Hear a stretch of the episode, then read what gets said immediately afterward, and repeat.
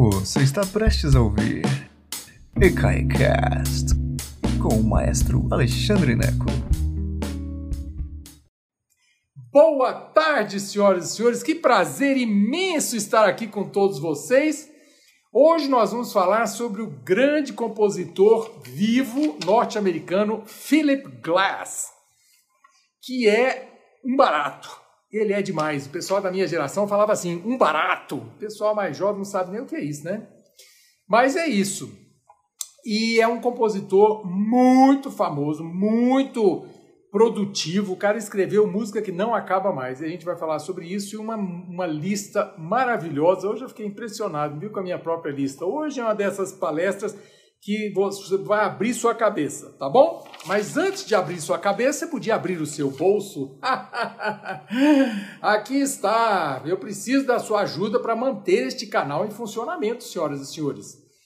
Você pode dar um pulinho em ecai.com.br e contribuir com o que você puder. Cinco reais, dez reais, mil reais, né? Quem, quem pode, pode. Se você não tem dinheiro, eu quero que você assista as palestras gratuitas. Isso é parte da nossa filosofia deste canal. Eu não quero cobrar neste canal, mas eu quero que as pessoas que têm aí 5, 10 reais sobrando ajudem a gente. Você pode usar o Pix, que é esse número em vermelho aí, 14 212 8940 que é o CNPJ do ECAI, ou então você pode ir em ecai.com.br e doar o que você puder. Tem várias maneiras lá, boleto, cheque, ticket refeição, vale transporte, o que você puder, tá bom? Então vamos lá, Philip Glass. Primeiro, Philip Glass é um compositor moderno, né? E você vai ter que abrir sua cabeça. Por que, que você vai ter que abrir sua cabeça? A maioria das pessoas que está aqui nesse canal gosta mais das coisas mais tradicionais. Mozart, Beethoven, Tchaikovsky, esse pessoal. Eu também, meu amigo, minha amiga. Eu não estou aqui para forçar ninguém a nada, mas eu estou aqui para dar o meu testemunho pessoal. Quando eu era menino, até aí meus 20 anos de idade, eu era muito conservador artisticamente. Eu queria as coisas certinhas, bonitinhas. Eu ficava com ódio quando eu ia numa peça de teatro e a pessoa ia abrir uma porta e não tinha uma porta lá. Eu queria ver as coisas direitinho. Eu queria ouvir Mozart, eu queria ouvir Beethoven. Eu dizia na minha, na minha inocência juvenil que é, Verdi já tinha escrito tudo o que prestava, então o século XX era uma porcaria, não servia para nada. Eis que paguei minha língua enorme, né? Porque eu me tornei maestro hoje com 53 anos de idade. Chega uma hora que você precisa abrir seus horizontes. Não é que Mozart e Beethoven não são suficientes. Claro que são. A música de Johann Sebastian Bach, ela, se fosse só ela, seria suficiente para povoar o universo de música. É espetacular. Mas chega uma hora que eu, como maestro, chegou uma hora que eu falei assim, gente, que mais há por aí? O que mais há? E aí fui abrindo minha cabeça aos poucos. E tem coisa maravilhosa escrita no século 20 e 21, e Philip Glass é um desses exemplos. Não é Beethoven, não é Mozart. Você não pode ouvir a música de Philip Glass e dizer assim, nossa, que coisa mais repetitiva. É, chama-se minimalismo, ok? É isso. A filosofia de, de Philip Glass é essa. Ele não está querendo te encher o saco. Ele está querendo provocar coisas novas. Ele está escrevendo música que ele acha bonita. Entende? Ele não está fazendo uma coisa filosófica, teórica, para nada. Não, ele acha aquilo bonito mesmo. E o meu convite para você é ouvir a lista que eu preparei para você cuidadosamente. Deu um trabalho lascado. E que eu vou apresentar para você durante essa palestra e que você ouça com o coração aberto, tá bom? Mas vamos lá, vamos começar a falar desse negócio aqui. Philip Glass nasceu em 1937 nos States não lembro exatamente hoje, não. Eu acho que foi em Baltimore, mas é, é por aí, porque a infância dele foi em Baltimore. E ele, ah, compositor e pianista americano de família judia da Lituânia. Os pais deles imigra dele imigraram da Lituânia e judeus ajudaram muita gente na Segunda Guerra Mundial. Receberam judeus que vieram exilados da, da, da Europa. É isso em Baltimore. Ele é reconhecido como um dos mais influentes, é, um dos mais influentes compositores vivos e é associado ao minimalismo, que é uma filosofia brilhante que eu falo igual meu professor de história da música, que ele falava assim: eu tenho ódio que eu não pensei nisso antes.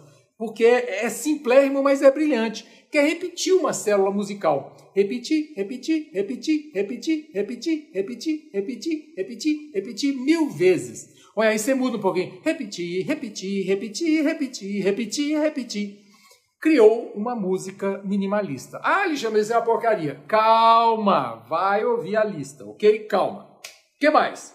Ele escreveu, olha só, até hoje ele escreveu óperas, musicais, trilhas sonoras de filmes, 12 sinfonias, 11 concertos, 8 quartetos de corda e muita, muita música de câmara. Música de câmara é são conjuntos pequenos, né? Quarteto de corda, duo de flauta, esse tipo de coisa, né? São, é música para um espaço pequeno, música de câmara. Uma coisa que eu acho divertida da vida dele, eu estou lendo aqui meu, meus alfarrábios. O pai dele, Mr. Glass, tinha uma loja de LPs, uma loja de disco lá em Baltimore que era conhecida por desenvolver o gosto musical dos clientes. Olha que divertido. O pai dele, ele queria, ele queria que as pessoas comprassem os discos, claro, mas ele queria ver que as pessoas expandissem o gosto musical delas. É maravilhoso. Devia ser o esperto Alexandre Neco, lá de Baltimore. Então ele pegava os discos, ele vendia os discos e falava assim: se você não gostar, eu pego o disco de volta, não tem problema não. E as pessoas compravam. A loja dele acabou, de, acabou ficando muito famosa em Baltimore. Detalhe: o que não vendia o Philip, o filho Philip, levava para casa e fez a coleção dele de um monte de LP que não vendeu. Olha que coisa interessante. E o que, que não vendia? Hindemith, Bartok, Schoenberg, Shostakovich e um monte de compositor moderno que todo mundo queria comprar era Beethoven e Schubert. Mesmo assim, o Philip Glass é, cita Beethoven e Schubert como suas grandes influências também, além desses vários compositores modernos. Ele estudou na Juilliard, que é uma das grandes escolas de música dos Estados Unidos. A outra é a que eu fui, Indiana University, uma grande universidade dos Estados Unidos. E ele estudou na Juilliard, então maravilhosa, e estudou, olha que interessante, em Aspen, no Colorado, ele estudou com Darius Milhaud. Milhaud, que escreve Milhaud, foi adido cultural aqui no Brasil. Darius Milhaud ele foi agente cultural aqui no Brasil na época, na, acho que na década de 20 ou 30, uma coisa assim. Conheceu o Vila Lobos, escreveu muita música inspirada no Brasil. Tem uma peça dele que chama Saudade no Brasil. Eu já regi uma peça dele chamada O Boi no Telhado, Le, Le Bœuf sous les toits, em francês, que é muito interessante porque é uma peça bitonal. Então tem um pedaço da orquestra tocando num tom, outro pedaço tocando em outro tom. Isso é Darius Milhaud, uma das influências de Philip Glass. Então Philip Glass tem alguma ligação indireta com o Brasil, que é o Darius Milhaud. Ok? que mais? Com a bolsa da Fulbright, que é um órgão uh, norte-americano, ele estudou em Paris a partir de 1964. Então ele tinha aí 37, 64, 27 anos. Ele foi estudar com quem? Com Nadia Boulanger. Nadia Boulanger foi uma grande professora, deu aula para Leonard Bernstein, deu aula para Aaron Copland, um monte de gente. Leonard Bernstein não, mas Aaron Copland sim. Estou confundindo, estou misturando as coisas. Mas o Copland sim. É... Então ele foi estudar com uma grande professora francesa, a Nadia Boulanger, que era uma das coisas que ele mais estudou com Nadia Boulanger, o Philip Glass era pianista também estudou Bach, Johann Sebastian Bach e Mozart. Então, as fundações teóricas de, de Philip Glass estavam lá, todas, entende? A Nadia Boulanger é professora de composição também. Em Paris, como todo mundo né, que já foi a Paris, eu fui, meu, tinha, tinha tão pouco dinheiro, não conseguia aproveitar nada, gente. Era um calor, eu fui no verão, acho que quase morri de fome e calor. Eu preciso voltar a Paris um dia que eu tiver um pouquinho mais de dinheiro. Eu não conseguia comer nem croissant, gente. Eu era pobre demais, meu Deus do céu. E Paris foi profundamente influenciado pela cultura francesa, incluindo os, os filmes. Foi muito a teatro, e, e muita teatro. Eu ouvi ópera, balé e todo o diabo lá, mas aí, eu, principalmente o cinema francês, o nouveau uh, cinema francês do François Truffaut e por aí. Então ele teve influência nisso. Uma das razões que ele virou é, compositor de música para filme é isso. Ele teve influência do cinema francês. Olha que interessante, um americano com influência do cinema francês. Voltando a Nova York três anos depois, em 1967, o ano que eu nasci, ele teve contato com o minimalismo e aí que ele começou essa história minimalista aos 30 anos de idade. Só que ele era muito chato, igual eu, uma pessoa enjoada, nhen, nhen, nhen, cri, cri. Então ele achou, ele fala assim, gente, os músicos nova-iorquinos são muito chatos, eles não querem fazer as coisas direito. Então ele formou o próprio conjunto dele e como os teatros nova-iorquinos não queriam receber a música dele, ele começou a alugar galerias de arte para fazer as, os happenings dele, para fazer as coisas dele. Porque a música dele era muito esquisita. Hoje você ouve e fala assim, ah, que bonito. Mas na época era tido como uma coisa muito nova, muito esquisita. Então, é dessa época, vamos começar a nossa lista. É dessa época de 67 que ele escreve a primeira música que eu coloquei lá, chamada Grados, que é solo de saxofone. Então, um saxofone só fazendo uma, compos uma, uma composição minimalista. Fofofó, fofofó, fofofó, fofofó, repete até. Tenha paciência. Se não gostar da primeira peça, pula para a segunda, depois pula para a terceira. Não vai parar de ouvir minha lista, que deu muito trabalho, tá bom? tenha paciência, tenha amorzinho no seu coração. Nós estamos aqui nesse canal para expandir nossos conhecimentos. Se você quisesse música fácil, você não estava neste canal, tá bom? Porque assim, aqui é para abrir mesmo a cabeça, abrir a cabeça. Então ele escreveu Gaudius, grados, aliás, grados, saxofone solo. E depois, a outra peça que ele escreveu, a segunda peça, chama-se Peça na Forma de um Quadrado. Piece in the Shape of a Square. Peça na forma de um quadrado. Eu falei, meu Deus do céu, como assim peça na forma de um quadrado? É, uma, é um dueto de flautas, né, em homenagem a Eric Satie, outro brincalhão francês do século XX.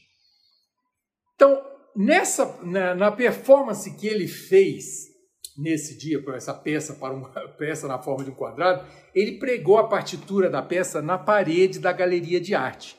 E os flautistas iam lendo a partitura e iam passando assim, ó, passando, ia lendo, ia passando, ia lendo, ia passando já vê que é uns negócios meio esquisitos, de arte moderna e tal. Então tem que abrir a cabeça. Se você já foi a Inhotim, maravilhoso espaço a céu aberto, lá perto de Belzonte, minha cidade Belzonte, papai nasceu em BH. Gente, Inhotim é maravilhoso e tem essas coisas esquisitas. Tem umas bolas boiando na água lá. Aí tem mil boia boiando, mil bola boiando. Você fala assim, isso é arte? É, é, gente, é assim, abre a cabeça, tenha paciência cresça. Tenha paciência, não precisa ficar com raiva, não. A partitura, o cara ia passando assim, ó, ia embora e lia a música. Eu achei bonitinha essa música, muito bonitinha, duas flautinhas. Também é minimalista, paciência. Foi um grande sucesso esse negócio das flautinhas passeando pela parede, mas não foi unanimidade, não, não foi todo mundo que gostou, não. que mais? 1969 ele escreve a primeira peça para vozes, chamada curiosamente de Music for Voices, música para vozes. É, eu coloquei essa música lá na lista, a terceira música da lista, e eu acho que tem alguma coisa a ver com os monges tibetanos. Ele não diz isso não, mas ele teve no Tibete um tempo. E eu acho que tem a ver. Você vai. Eu adorei essa peça. Ela também é minimalista, tenha paciência. Mas eu gosto. Eu poria esse negócio, acendia o incenso e passava o resto da noite inteirinho ouvindo esse trem. Que mais? Aí essa, as coisas bem experimentais do começo da carreira dele. Jovem, né? Tinha 30 e pouquinhos anos. Aí, querendo buscar um senso harmônico, já querendo expandir, ele escreveu sua primeira ópera que se chamou como Einstein on the Beach.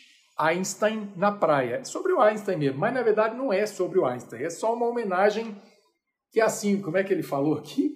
É uma homenagem metafórica a Einstein. Porque assim, não tem a, a ópera, como é uma coisa moderna, ela não tem enredo, então você não vai ver Einstein. Mas assim, a, a faixa que eu botei lá para você, por exemplo, é a, a, primeira faixa, que é 1, 2, 3, 4, 5, 1, 2, 3, 4, 5, 6, são números, e é só isso que o coro canta. Eu acho bonito, é doido. Eu lembro quando meu professor de História da Música me mostrou isso em mil, foi 1991 ou 92, quando eu ouvi Einstein on the Beach pela primeira vez. Então, eu tinha meus 92, 25 anos, uma coisa assim. É isso, gente? 30, ai, gente, não sei, resumindo, 92. Eu era novinho. Eu achei uma porcaria. Eu falei, meu Deus, que porcaria é essa, professor?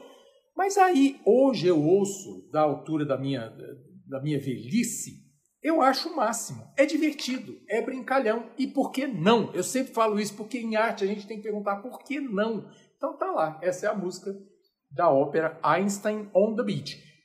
Todas as músicas que eu escolhi são pequenas fatias de obras grandes do, do Philip Glass. Então, se você quiser ouvir mais, vai lá no Spotify, você vai assim, ir para o álbum e ouve o álbum inteiro. Essa lista é uma sugestão de, de músicas, ok? A faixa seguinte, ele escreveu em 1979, então ele já tinha 42 anos. Chama-se Mad Rush. Mad Rush traduz como é, é, em inglês é uma, é uma, língua meio esquisita, mas Mad Rush pode se traduzir de maneira, de várias maneiras. A maneira como eu acho que traduz é assim, é um, uma emoção louca. Rush pode ser emoção, pode ser corrida, pode estar tá com pressa, mas rush é também quando você tem uma emoção grande, uh, que rush, entende? Então Mad Rush, eu acho que a tradução seria isso, emoção louca. É uma peça para piano solo, muito bonita, puramente minimalista mas muito bonita. E ela foi apresentada quando, quando o Dalai Lama esteve em Nova York. Olha que coisa interessante, em 1979. E ela tem meio que um final interessante, assim, é uma das primeiras vezes que ele coloca um final nas músicas. Que a música minimalista ela vai seguindo para sempre, não acaba, ela faz puf, e aí para, ok? Em 1980, ele escreveu sua ópera Satyagraha. Me desculpa se eu, pronunciei isso errado. Satyagraha, que é baseada em episódios da vida de Gandhi, Leon Tolstói e Martin Luther King, entre outros. Esquisitíssimo, né? Um negócio doidão. O pedaço que eu coloquei lá é do terceiro ato, que é sobre Martin Luther King. Essa ópera foi comissionada, o que é comissionada? É encomendada. Em música, quando você comissiona alguma coisa, você encomenda. Mas em música a gente não chama de comissionar, a gente chama de, gente chama de encomendar, chama de comissionar. Ah, por exemplo, há, há boatos de que Salieri comissionou o Requiem ao Mozart. É falso, mas tem essa história, né? Então a gente chama de comissionar. Mas a Ópera Nacional da Holanda comissionou uma ópera para o Philip Glass e ele escreveu Satyagraha. Detalhe, isso foi em 1980, ele tinha 43 anos e foi aí a primeira vez que ele fez 100% do ganho dele a partir de música. Até aí, ele precisava fazer outros trabalhos. Então ele, assim, vida dura dele, vida dura mesmo. Ele tinha uma companhia de mudança, você acredita? Com um primo, um tio, uma coisa assim, um amigo, sei lá. Ele tinha uma companhia de mudança em Nova York. Até aí, depois, aos 43 anos, com essa, com essa, com essa comissão da ópera de, da Holanda, a Ópera Nacional de Holanda, ele começou a ganhar mais dinheiro e aí, a partir daí, a vida foi foi a vida lhe sorriu, né? Em 1982 escolheu a obra dele mais conhecida, pelo menos mais conhecida por mim, que é a trilha sonora para o filme Doidão Koyaanisqatsi de 1982. Eu me lembro, é, é, assim era o pessoal assistia essa, esse filme chapado. Eu não, mas se você não sabe o que eu estou falando, é melhor esquecer o que eu acabei de falar. Em 1984, a ópera de Stuttgart comissionou uma ópera para ele. E o resultado foi uma ópera fantástica chamada Akhenaten, que é aqui no Brasil nós chamamos do faraó Akhenaton. E é isso mesmo, é, uma, é baseada na vida e convicções religiosas do faraó Akhenaton, porque ele sempre tem uma coisa meio religiosa, meio doidona no meio.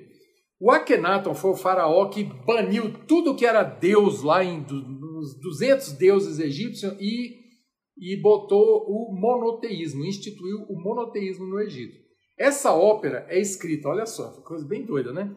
É escrita em acádio, que é uma das linguagens mesopotâmicas, é escrito em hebreu, hebreu bíblico, então acádio mesopotâmico, hebreu bíblico, egípcio antigo, e tem um espaço lá que é para ser cantado no vernáculo. O que, que é isso?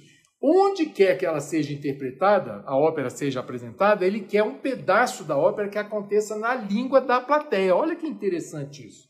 Então tem essa coisa da música é, improvisatória também, porque tem as notas lá, mas os sujeitos têm que cantar ou falar as palavras na língua da plateia. Que interessante, né? Não sei se isso já foi apresentado no Brasil, essa ópera. E outra coisa, uma coisa bem prática, a ópera de Stuttgart, que encomendou estava em reforma na época. Então eles estavam usando um auditório secundário. E esse auditório secundário, o fosso da orquestra era pequenininho. Então, o, o Philip Glass foi lá para conhecer e resolveu falar assim, gente, não vai caber uma orquestra inteira. Então ele tirou os violinos. Então a ópera não tem violino, que é o naipe mais numeroso. Só começa nas violas. Viola, violoncelo, contrabaixo e os outros instrumentos. Mas não tem violino, porque aí ele tira 20 músicos do fosso e coube a orquestra. Que trem doido, né? A, a faixa que eu coloquei lá, muito louca, é o enterro funeral do pai do Akhenaton, que era o quem que está aqui, o Amenófis III, é, o faraó que veio antes do Akhenaton, pai dele. Então a ópera começa com o funeral do pai dele. Muito legal. Eu achei essa faixa fantástica. Eu não conhecia, fui estudar isso para essa palestra. Por isso que eu digo, dá trabalho fazer isso para vocês. Ajuda nós aí, gente. ecai.com.br. 10 reais. Puxa vida, programação de qualidade. Dá um trabalho lascado esse negócio. Mas eu adorei conhecer o funeral do Amenófis III. O que mais? Em 85, ele escreveu um quarteto de cordas muito bonito para a trilha sonora do filme Mishima. Mishima era um japonês doido. Rapaz, que coisa lá. Mas a trilha sonora para isso aí. Em 1987, ele escreveu o primeiro concerto de violino dele, muito bonito, comissionado pela Orquestra de Compositores Americanos. As orquestras americanas, as orquestras europeias, as óperas europeias americanas comissionam trabalho. Eu já comissionei. Quando eu estava nos Estados Unidos, eu tinha 500 dólares sobrando, eu comissionei obras para artistas jovens. Isso é importante. Quando eu tinha dinheiro na mão, eu gastava esse dinheiro com o artista. Você que tem aí 10 reais, Ajuda artista. Não precisa ajudar eu, não. Eu gostaria, mas se não for eu, ajuda alguém, compra um CD, o que for. Mas é importante, senão a gente morre de fome, gente. Ok? Então, resumindo, a orquestra lá, a Orquestra de Compositores Americanos, comissionou o concerto número 1 um de violino, que eu coloquei lá para você. É, e ele dedicou esse, esse violino ao pai dele, esse concerto de violino ao pai dele, o Mr. Glass, que gostava muito de concertos para violino. Em 1989, tudo isso que eu estou listando está na sua lista que eu preparei. Olha que interessante essa faixa. Chama-se Itaipu. Uai, como assim? Itaipu? É sobre o quê? É sobre a hidrelétrica de Itaipu. É o quê? Uhum. Ele fez uma peça em quatro movimentos é, sobre a hidrelétrica de Itaipu. Olha que trem doido. Chama-se Itaipu. Foi comissionada pela Orquestra Sinfônica de Atlanta, sob regência de Robert Shaw com coro, então é coral e orquestra. Um dos grandes regentes americanos, um dos melhores regentes, um dos mais famosos regentes americanos de coro. Olha que interessante também, o texto é em Guarani, da Daniela Thomas. Meu Deus do céu, filha do Ziraldo. Olha que coisa interessante. Então, o movimento que eu botei aí para você é a represa, The Dam, de 1984, 1989, Itaipu. Em 1992, o Metropolitan Opera de Nova York comissionou uma ópera sobre é, uma ópera sobre Cristóvão Colombo para comemorar os 500 anos de Cristóvão Colombo. E aí surgiu a ópera The Voyage, é, e a, que é a viagem, né, a jornada que estreou no, no Metropolitan de Nova York em 1992, comemorando 500 anos da descoberta da América. E a cena que eu separei para vocês é a primeira cena do ato 2, ah, onde nós estamos no gabinete da Rainha Isabela. Rainha Isabela, você sabe, né? Isabel de Castilha, não é isso? Ai, meu Deus, olha a vergonha. Mas é a rainha espanhola que, com, que mandou, deu dinheiro para o Cristóvão Colombo, o genovês, falou assim: ó, Cristóvão, vai descobrir essas Américas aí, vai tomar posse desse trem aí, que os portugueses já estão chegando lá no Brasil daqui a pouco. Então a cena, nós estamos no gabinete da rainha Isabela e de, ela está conversando com o Cristóvão Colombo e de repente não estamos mais lá, estamos no navio. É muito interessante, faz efeitos especiais, você está no navio. No mesmo ano, 1992, ele escreveu a sua segunda sinfonia, que é um estudo em politonalidade que ele referencia Darius Milhaud, que eu falei lá no começo da, da, da aula, lembra que eu falei que eu regi o boi no telhado? Le bœuf sur le toit. É, do Darius Milhaud, ele referencia Milhaud e Vila Lobos também. É, então é bitonal. O que é bitonalidade, mais uma vez? Um pedaço da orquestra está tocando num tom, digamos, Dó maior, o outro pedaço da orquestra está tocando em Lá menor. Aí você fala assim, para que isso? Ou em tonalidade que for. Por que não pode fazer isso, gente? Nós estamos no período moderno, pode fazer o que você quiser, tá bom? Estamos terminando a lista.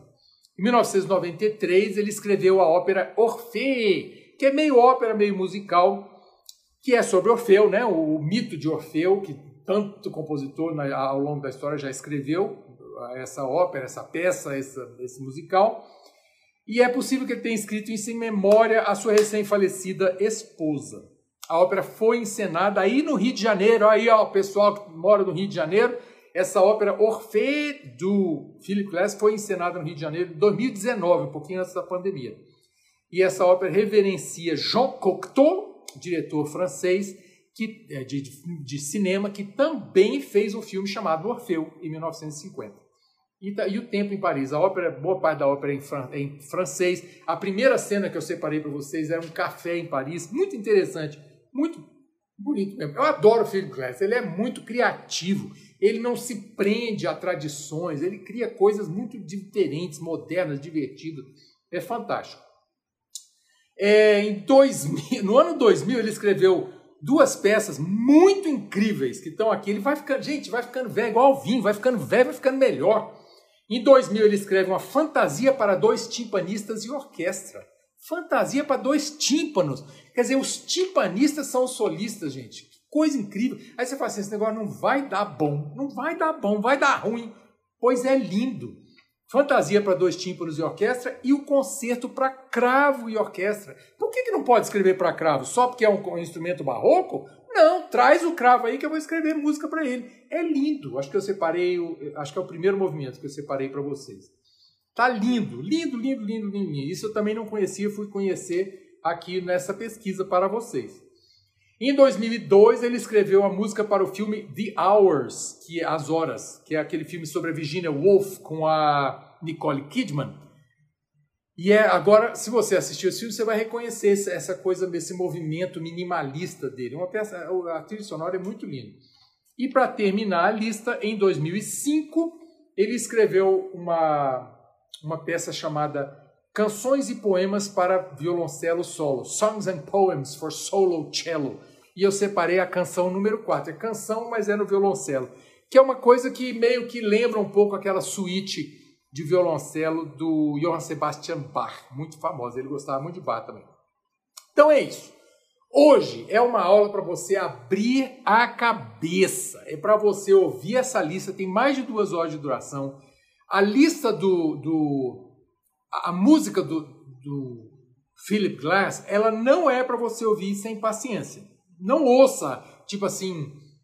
Ela é música para você ouvir na, no engarrafamento, é música para você ouvir quando você estiver relaxando em casa, tomando um vinhozinho. Ela não dá para você botar na vitrola e ficar lá assim querendo que alguma coisa aconteça, porque nada acontece. É música de meditação mesmo, muito interessante. Eu adoro, acho fantástico. O que seria do feijão se não fosse o estrogonofe, né? O que seria, por exemplo, licor de anis? É uma coisa esquisita, né? É, mas ele é divertido se você come de vez em quando, se você toma de vez em quando. Tem alguns temperos que eles não funcionam se você usar todo dia, mas se você usar com parcimônia, eles podem ser muito interessantes. Eu acho Philip Glass bem assim. Na verdade, eu vou confessar que quanto mais velho eu fico, mais eu gosto dele. É impressionante isso. E ele está aí aos 83 anos e 84 anos e produzindo. É fantástico.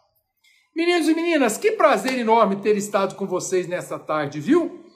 O ECAI está reabrindo daqui a, na semana que vem, daqui a duas semanas, na semana que vem, e mesmo assim nós vamos continuar com a programação online para todos os nossos fãs e amigos no Brasil todo e no mundo todo. É muito bom estar aqui. Eu tenho aprendido mais do que nunca com essa, na pesquisa para essas palestras.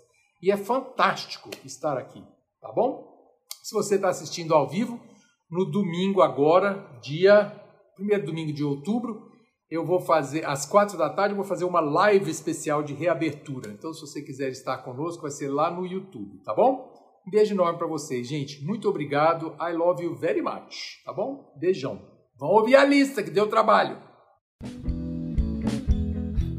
Obrigado por nos escutar. Agora, seja sempre o primeiro a saber da programação. Assine nossa newsletter em ecai.com.br. Thank you.